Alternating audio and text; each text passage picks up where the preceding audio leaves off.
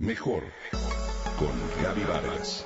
Presentado por MBS Radio.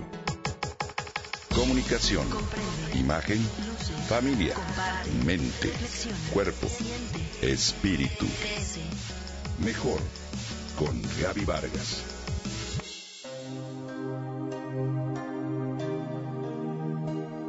Confucio tenía la costumbre de tomar una taza de té en cada comida.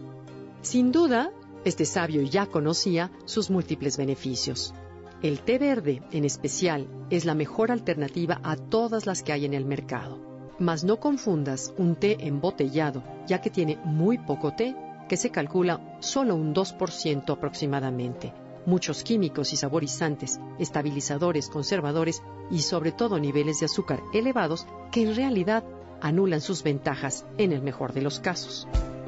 Las ventajas de tomar té solo las obtendrás al consumir un verdadero té, este que preparas con agua caliente y las hojas de la planta o bien bolsas de té. Una bebida sin químicos, colorantes ni saborizantes artificiales con muy bajo contenido calórico. De la misma manera que el agua, el té hidrata pero también te protege de ciertos tipos de cáncer y te ayuda a prevenir enfermedades cardíacas.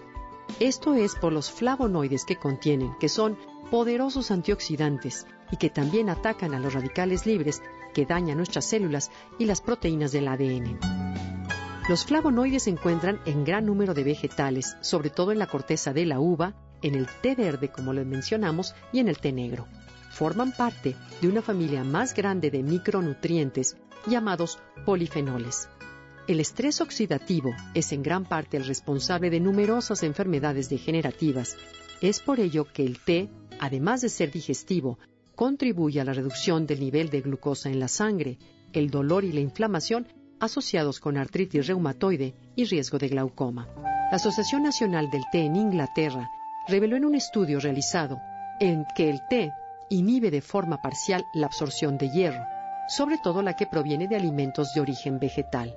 Este mismo estudio señaló que si el té se consume fuera de los horarios de comida, esta inhibición se reduce.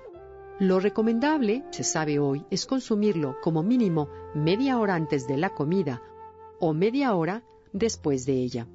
Para los niños lo más indicado es que tomen una a tres tazas de infusión, quizá endulzados con miel o azúcar. Las infusiones son, por ejemplo, manzanilla, hierbabuena, limón, naranja o flores. Los tés fuertes o estimulantes en realidad se refieren al té negro, el té rojo, oolong o té verde. La teína, comúnmente llamada cafeína, es un alcaloide que en el té se encuentra en forma compuesta, mezclada con los polifenoles y por ello pasa de forma más lenta a nuestro sistema nervioso. Por eso en el té es un estimulante, mientras que en el café es un excitante nervioso. Por eso los monjes hindús toman té para meditar. No es recomendable combinar el té con medicamentos, pues según la naturaleza de estos, la bebida podría interferir con su efecto o absorción en tu organismo. De acuerdo con el procedimiento tradicional, un té se prepara así. Pon agua a calentar hasta el punto de ebullición. Apaga y vacía en un termo jarra.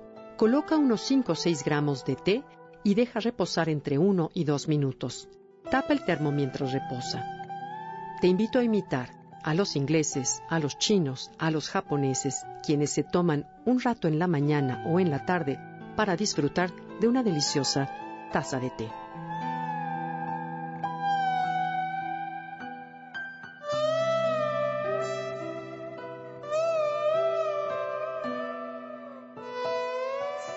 Comenta y comparte a través de Twitter. Gaby-Vargas. Mejor con Gaby Vargas. Presentado por MBS Radio.